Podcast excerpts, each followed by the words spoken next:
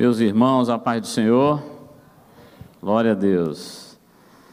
Queria que você, já sem delongas, abrisse a sua Bíblia, no Evangelho de Lucas, capítulo 15,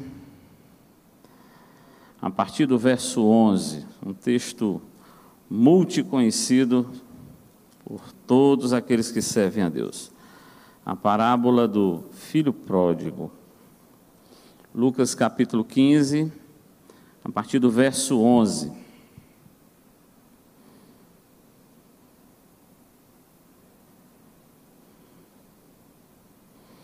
Antes de iniciar a mensagem, queria só fazer duas considerações. Primeiro que eu já ouvi muitas pregações acerca do filho pródigo, e você deve ter ouvido pelo menos dez, no mínimo dez sobre o filho pródigo, né? Então aqui nós não temos o objetivo de estancar tudo eu vou dar só uma visão que não foi nem eu que tive. E aí vem a segunda história da conversa. Eu perguntei ao pastor que isso era pecado pregar a mensagem de outra pessoa. Ele falou que não era. Porque na verdade essa mensagem não é minha, é da Rochelle. O Senhor deu revelação a ela dessa mensagem. Quando ela falou para mim, eu disse: Tu vai pregar isso? Ela não, então eu vou pregar, irmã. Queria te dizer que eu vou fazer esse plágio santo aí e vou pregar em nome de Jesus. Essa mensagem realmente falou muito forte comigo. Eu quero dividir pelo menos alguma coisa. Se esquecer alguma coisa, a Rochelle sobe aqui. Pode pregar de dois, pastor Evandro? Não, tudo bem, vou matar a Rochelle hoje não. Lucas capítulo 15, verso 11 diz assim: E disse: Um certo homem tinha dois filhos. Quantos filhos? E o mais moço deles disse ao pai: Pai, dá-me a parte dos bens que me pertence. E ele repartiu por eles a, a fazenda. Poucos dias depois, o filho mais novo, juntando tudo, partiu para uma terra longínqua e ali desperdiçou os seus bens, vivendo dissolutamente. E havendo ele gastado tudo, houve naquela terra uma grande fome e começou a padecer necessidades. E foi e chegou-se a um dos cidadãos daquela terra, qual, o qual o mandou para os seus campos a apacentar porcos e desejava encher o seu estômago com as bolotas que os porcos comiam, e ninguém lhe dava nada. E tornando a si, ou caindo em si, noutras Bíblias, disse: Quantos jornaleiros de meu pai têm abundância de pão, e eu aqui pereço de fome. Levantar-me-ei e irei ter com meu pai, e dir-lhe-ei: Pai, pequei contra o céu e perante ti já não sou digno de ser chamado teu filho. Faze-me como um dos teus jornaleiros. E levantando-se foi para seu pai, e quando ainda estava longe, viu o seu pai e se moveu de íntima compaixão, e correndo, lançou-se-lhe ao pescoço e o beijou. E o filho lhe disse: Pai, pequei contra o céu e perante ti, e já não sou digno de ser chamado teu filho. Mas o pai disse aos seus servos: Trazei depressa a melhor roupa e vestilho, e ponde um anel na mão e alparcas nos pés, e trazei o bezerro cevado e matai-o. E comamos e alegremos-nos, porque este meu filho estava morto e reviveu. Tinha se perdido e foi achado. E começaram a alegrar-se. E o seu filho mais velho estava no campo. E quando veio e chegou perto de casa, ouviu a música e as danças. E chamando um dos servos, perguntou-lhe que era aquilo. E ele disse: Veio teu irmão, e teu pai matou o bezerro cevado, porque o recebeu são e salvo. Mas ele se indignou e não queria entrar. E saindo um, o pai estava com ele, mas respondendo ele, disse ao pai: Eis que te sirvo há tantos anos sem nunca transgredir o teu mandamento, e nunca me deste um cabrito para alegrar-me com os meus amigos. Vindo, porém, este teu filho, que desperdiçou os teus bens com as meretrizes, mataste-lhe o bezerro cevado. E ele lhe disse: Filho, tu sempre estás comigo, e todas as minhas coisas são tuas. Mas era justo alegrarmos-nos e folgarmos porque este teu irmão estava morto e reviveu, e tinha se perdido e achou-se. Glória a Deus. Pai, em nome de Jesus, eu quero te agradecer, Paizinho, pela tua palavra e te pedir que a revelação venha do trono da tua graça, do trono da tua glória, Pai. Nós rejeitamos o estudo que fizemos, se do céu o Senhor quiser falar outra coisa, porque nos interessa ouvir a tua voz e saber da tua revelação, Pai, que tu cresça e que eu diminua e que nós saiamos daqui transformados pela revelação da tua palavra, em nome do Senhor Jesus. Amém. A palavra fala de dois filhos. Então, a conversa que eu quero começar a ter com você nessa tarde é que nesse momento eu não vou falar para aquele que não é filho. A Bíblia diz que todo aquele que o recebeu, recebeu Jesus, é lhe dado o poder de ser chamado filho de Deus. Então hoje eu quero falar para os filhos, para aqueles que já aceitaram a Jesus, nesse momento. Mas para o fim, eu vou falar para aqueles que ainda não aceitaram a Jesus. Mas nesse momento eu quero falar sobre dois tipos de filhos. Nós temos dois tipos de filhos. São esses dois filhos desse homem aqui. O primeiro deles é o, é o caso clássico: é o filho pródigo. É aquele que estava na casa do pai e um dia ele decidiu: pai, dá minha parte da minha herança que eu quero ir charlar. Esse é o nome dos mais novos, né? Eu quero ir curtir aí as baladas, eu quero realmente utilizar aquilo que é meu, porque aquilo que é teu é meu. Então me dá logo a minha parte, que eu quero ir para o mundão. Eu quero ir porque afinal de contas, pai, tu é meu pai. E Deus é amor. Aquele que se sente filho de Deus, ele crê que Deus é amor. E Deus jamais vai fazer alguma coisa ruim com ele. Porque Deus ama tanto você que ele jamais vai fazer nada de ruim. Você acha que Deus vai me lançar no inferno? Se eu sou filho amado, Deus não vai me lançar no inferno. Pastor, quis até pregou outro dia aqui. Realmente, ele não te lança no inferno, não. Se você for, você vai com seus próprios pés. Ele não lança ninguém no inferno. Ele fez o céu para todos nós. Deixa eu trocar aqui esse microfone. Alô, posso até cantar agora, dá? Calibra esse negócio. Ele fez o céu para mim e para você. Quem não quer ir para o céu vai com os próprios pés para o inferno. Mas essas pessoas que são filhos, aquele filho, o filho preferido, é o xodó de Jesus, é aquele que acha que Jesus não vai fazer nada com ele, então ele pode fazer o que ele fizer, porque afinal de contas, Deus é amor. Conhece alguém assim? Não, irmão, é Inclusive, tem religiões nascendo dentro da igreja evangélica com essa tese de que depois que eu aceito a Jesus, depois que eu me torno filho de Jesus, eu não deixo mais de ser filho de Jesus nunca, eu não sou mais filho de Deus nunca, aí eu posso fazer o que eu quiser, eu sou filho. E esse filho pegou toda a parte da herança. Note que no texto diz que, passados alguns dias, o filho resolveu ir, juntou tudo que tinha e foi. Ainda passou alguns dias em casa, mas aquele pai não foi tentar convencê-lo, não. O pai não foi dizer, rapaz, não faça isso. Não. O pai, ele tem amor o tempo todo, mas ele precisa ser acessado em amor.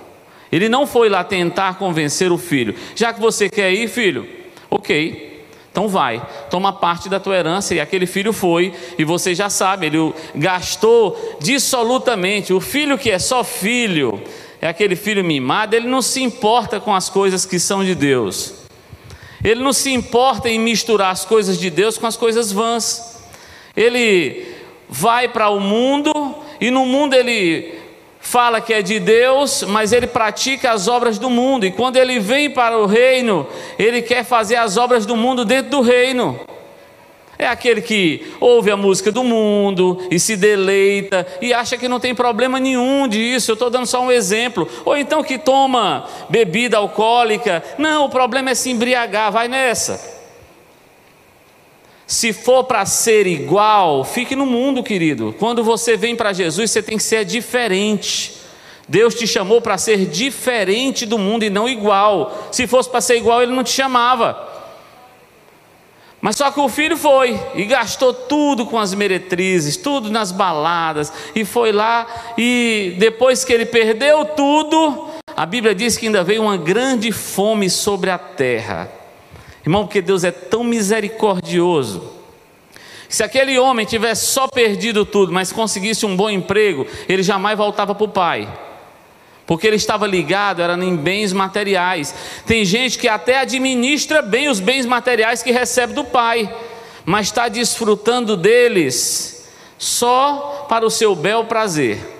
Está negociando os bens que o pai te deu. Olha para mim, tudo que tu tem foi o pai que te deu.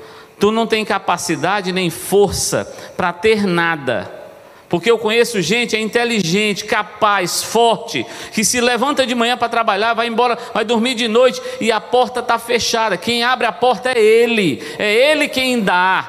É Ele quem faz prosperar. Tem gente que recebe de Deus e até usa aquilo que está na parte da sua herança.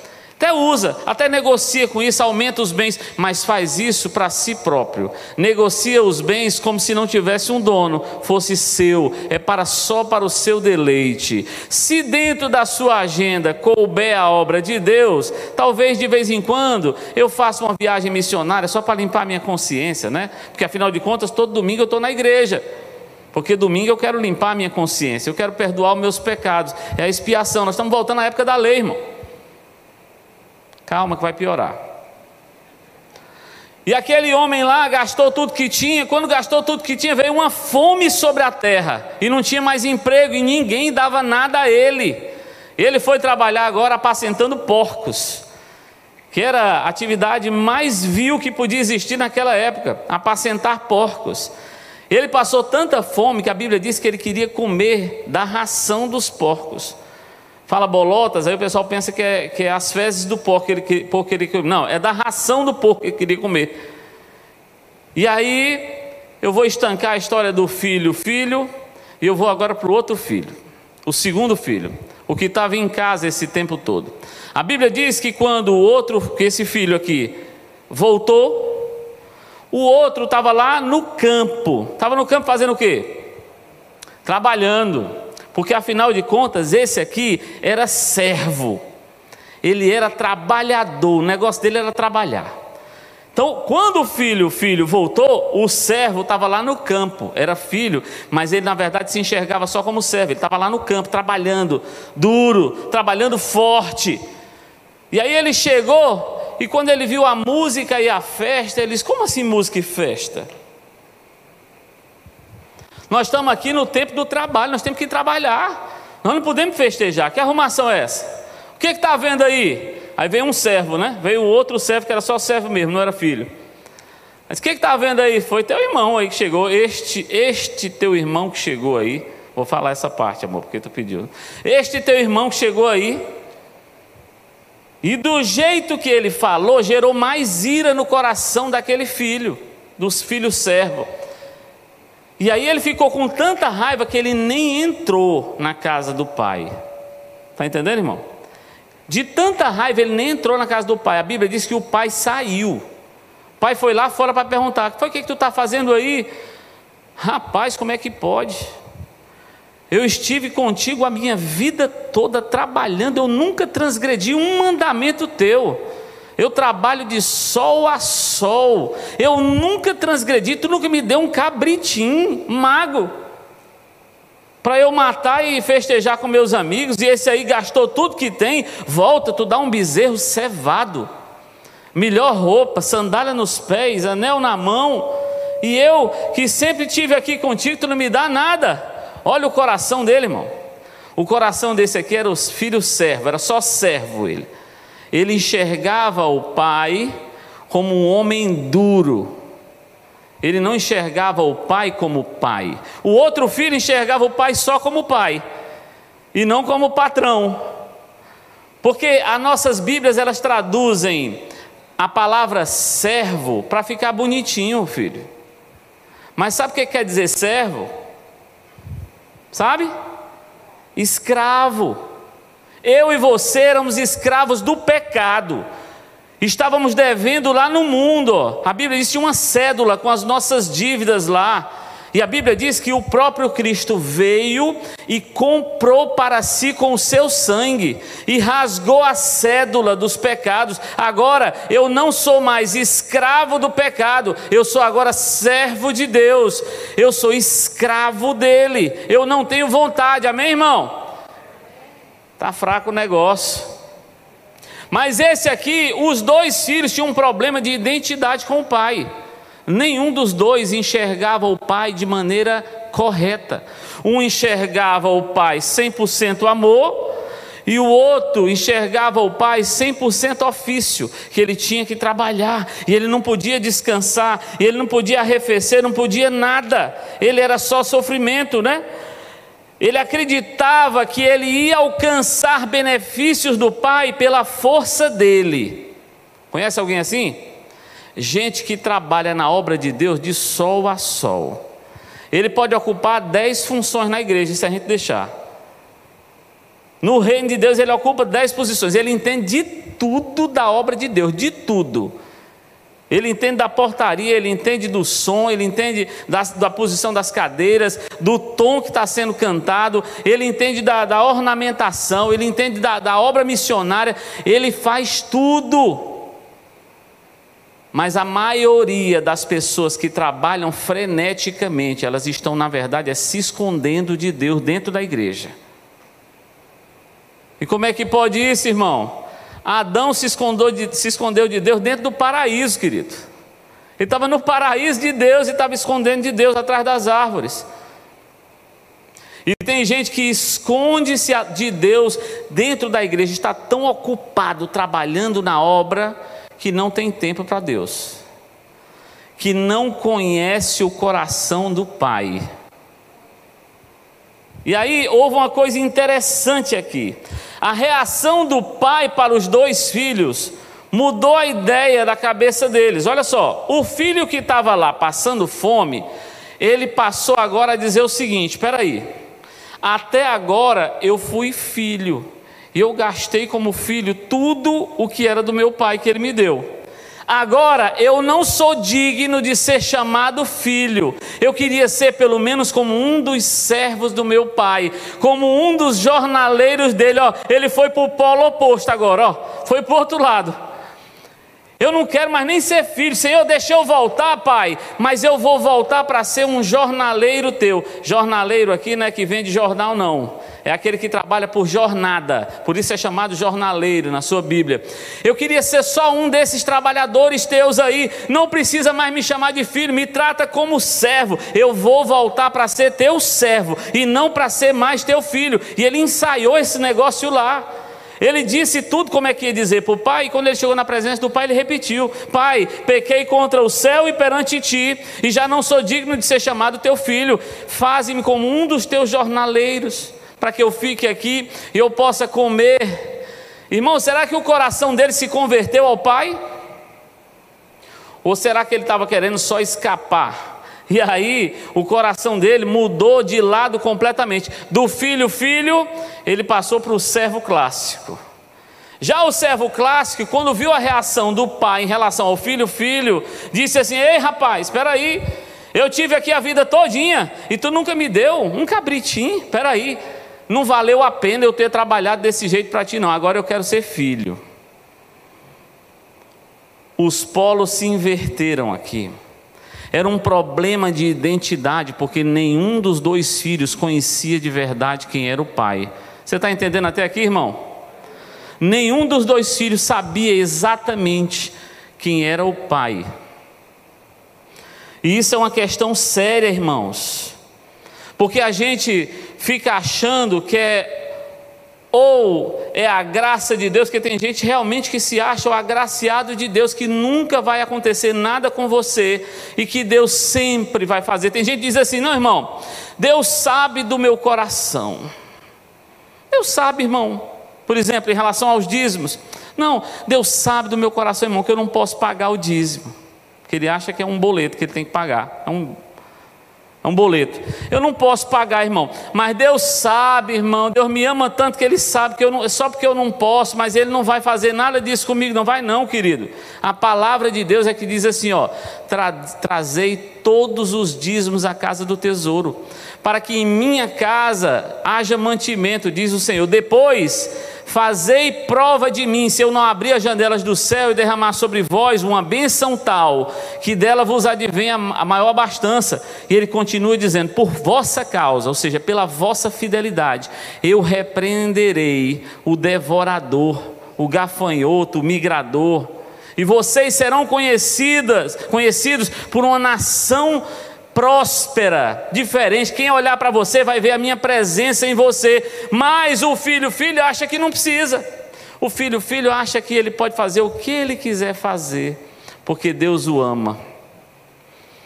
Já o filho servo não, o filho servo tem que ralar muito, porque tudo ele vai conquistar com o próprio suor, porque afinal de contas, eu mereço, porque eu trabalhei a vida toda eu mereço, é com o meu próprio merecimento. Só que a Bíblia não diz assim, irmão. A Bíblia diz no Salmo 127, verso 2: Inútil é para o homem levantar bem cedo e dormir bem tarde, e comer o pão de dores, porque aos seus amados ele dá enquanto dormem. Ele não está dizendo que você tem que dormir, que ele vai lhe dar, não, que você não tem que fazer, não. Você tem que trabalhar e tem que trabalhar muito. Mas olha o termo que ele usa: aos seus amados.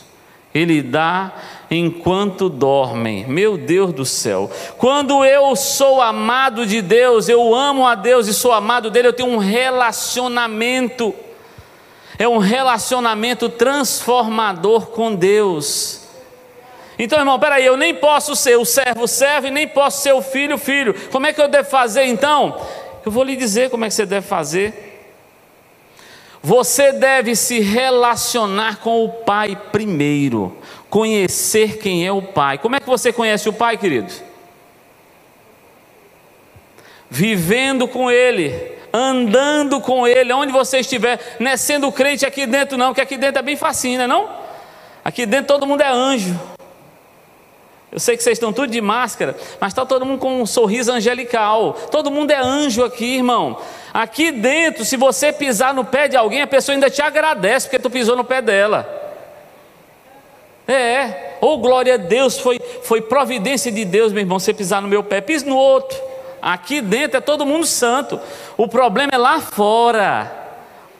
O problema é isso durar lá fora, no trânsito, hein, irmão? Eita Deus. O problema é durar no dia a dia. Deus quer um relacionamento para além dessas quatro paredes, querido. É um relacionamento transformador. Então, como filho, eu tenho um relacionamento pleno com o Pai primeiro. Porque quando eu entro num relacionamento pleno com o Pai primeiro, a minha vida é transformada. Amém, irmão? Você está entendendo? Eu não transformo a minha vida na obra de Deus. Diga amém por isso. Está fraco. Eu não transformo a minha vida na obra de Deus, eu transformo a minha vida me relacionando com o Pai. O Pai é o dono da obra, mas eu não posso mergulhar na obra sem me relacionar com o Pai primeiro. Amém, irmão? Vocês estão entendendo isso? Se Cristo é o noivo e a igreja é a noiva, eu não posso me relacionar com a noiva, irmão, porque o nome disso é adultério. Eu tenho que me relacionar com o noivo primeiro, e aí ele me faz a sua noiva.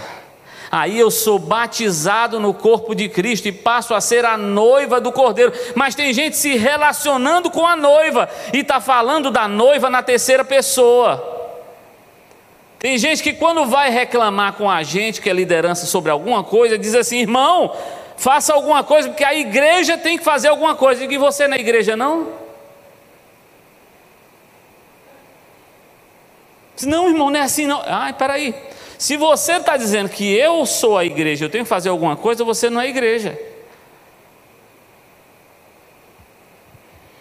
Sabia que não ia ter nenhum glória a Deus nessa mensagem. Primeiro eu me relaciono com Ele e me torno amante e amado de Deus, com profundidade, irmão. Aí as coisas começam a não ter mais o valor que a gente acha que elas têm. Enquanto eu não me relaciono com o Pai, eu acho que tenho que ganhar na Mega Sena para ser rico. Quando eu me relaciono com o Pai, eu sou milionário, porque eu sou filho dele porque as coisas já não têm mais o mesmo valor. Um carro é só um carro, uma casa é só uma casa, e vai ficar tudo aqui, porque daqui a pouco isso aqui acaba. Eu estou falando do arrebatamento, mas também estou falando da morte. Quando eu me relaciono desesperadamente com o Pai, a minha vida já não é mais preciosa. Eu já não tenho medo de morrer por qualquer gripe ou por qualquer topada porque na verdade agora eu sei para onde eu vou, eu sei com quem eu estou andando, e isso tem menos importância, amém, irmão? Tem gente que não está saindo de casa com medo de morrer, querido, você já morreu, e se você não morreu, morra. Marcos 8,35, ouça o que eu vou dizer para você não fazer besteira. Aquele que quiser salvar a sua vida, perdê-la-á, mas aquele que perder a sua vida por amor de mim e do Evangelho, achá-la-á. Essa é a morte que nós temos que morrer, morrer para nós mesmos e nos relacionarmos com Ele plenamente, conhecermos o caráter do Pai. Aí é que eu vou saber aonde eu vou me posicionar no reino. Aonde é que eu vou ser posicionado no reino? Você está entendendo, irmão? Não sou eu que escolho para onde eu vou, não. Ah, eu quero ser pregador, eu quero ser porteiro, ah, eu quero ser. É Ele quem escolhe. Eu me relaciono com Ele primeiro, depois Ele me posiciona, porque eu sou a noiva e Ele sabe quais são as minhas aptidões. Então, nem eu posso ser o filho, filho, e nem eu posso ser o filho só servo. Eu tenho que ser o filho amado que serve. Quando você estiver no ponto de ser filho amado, querido, gaste toda a sua força e toda a energia que você tem e o seu sangue naquilo que ele te comissionar para fazer. Mas não tenta brincar de tentativa e erro na obra de Deus, não, porque isso aí está despregado do Senhor. Primeiro ele te diz, vai para ali, aí você vai com toda a sua força, porque o que você aplicar lá, como a parábola do do lavrador vai dizer, vai prosperar de um para cem. É cem vezes mais, como o próprio Cristo disse. É cem vezes mais nesse texto de Marcos 8 que eu falei. É cem vezes mais, mas é quando você está primeiro em Cristo e não tem problema de identidade com o Pai. Quando você sabe quem é o Pai que está diante de você. Eu tenho uma pergunta para fazer para você. Quem é você? Fecha teu olho aí 30 segundinhos. Não olha para ninguém, não deixa ninguém olhar para ti. Quem é você?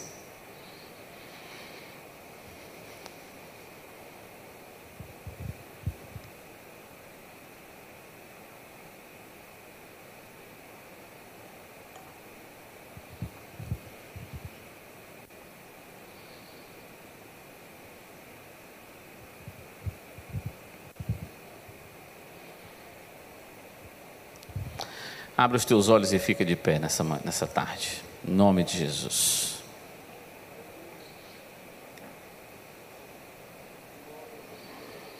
Marcos 1 e 12 diz: Mas a todos quantos o receberam, receberam quem?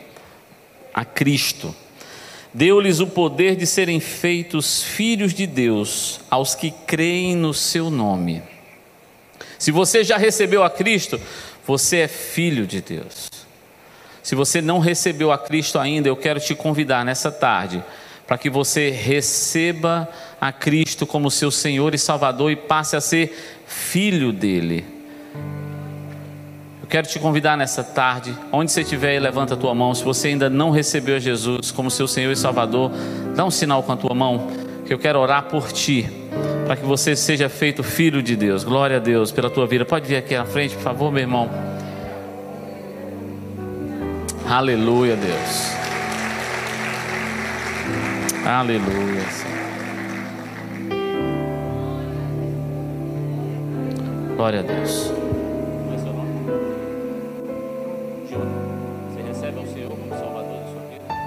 Júnior, você recebe a Cristo como seu Senhor e Salvador nessa tarde? Glória a Deus, glória a Deus. Eis aqui mais um filho de Deus, aleluia. Mas eu, eu quero falar também com você que já é filho, que já chegou aqui como filho nessa tarde. E talvez você seja aquele servo clássico, ou você seja talvez um filho que tem vivido só a sua vida. Eu quero orar por você nessa tarde também, para que você converta o seu coração à vontade do Pai.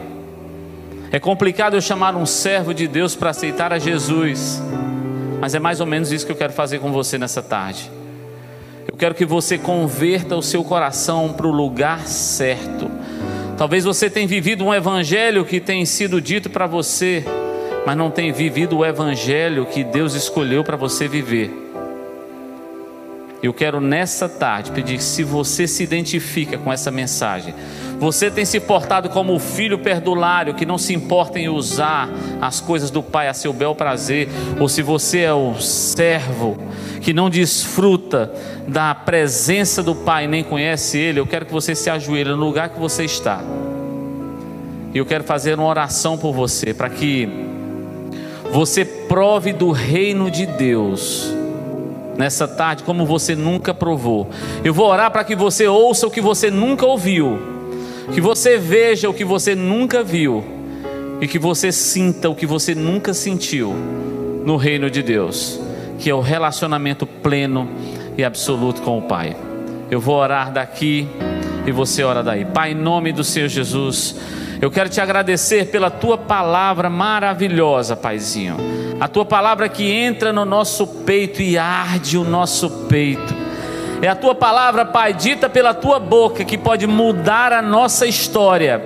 E eu quero te agradecer por ela, porque nós queremos declarar nessa tarde que somos filhos amados e que servimos a tua vontade, não a nossa vontade. Nós não servimos a um propósito qualquer, mas ao propósito do Senhor, ao propósito da eternidade. Pai, converte o coração dos teus filhos agora com entendimento sobre a vida do Júnior que está aqui agora, Pai. Lava o seu corpo, lava a sua alma, lava o teu o seu espírito, escreve o seu nome no livro da vida agora, Pai, e abraça com o teu espírito teu filho agora. Mora dentro dele a partir de hoje, porque ele te confessa publicamente, porque hoje ele é teu filho amado, Pai, e ele começa o relacionamento andando contigo na viração do dia aprendendo de ti que é manso e humilde. Abençoa a sua vida, renova a sua caminhada, a sua família, em nome do Senhor Jesus. Pai, sobre as nossas vidas, nos abençoa como igreja do Senhor, para a glória do teu nome. Deixa eu dizer uma última frase para você. Tira um tempo para que o Senhor te ensine a usar a herança que Ele já te deu. Em nome de Jesus. Deus abençoe. Paz.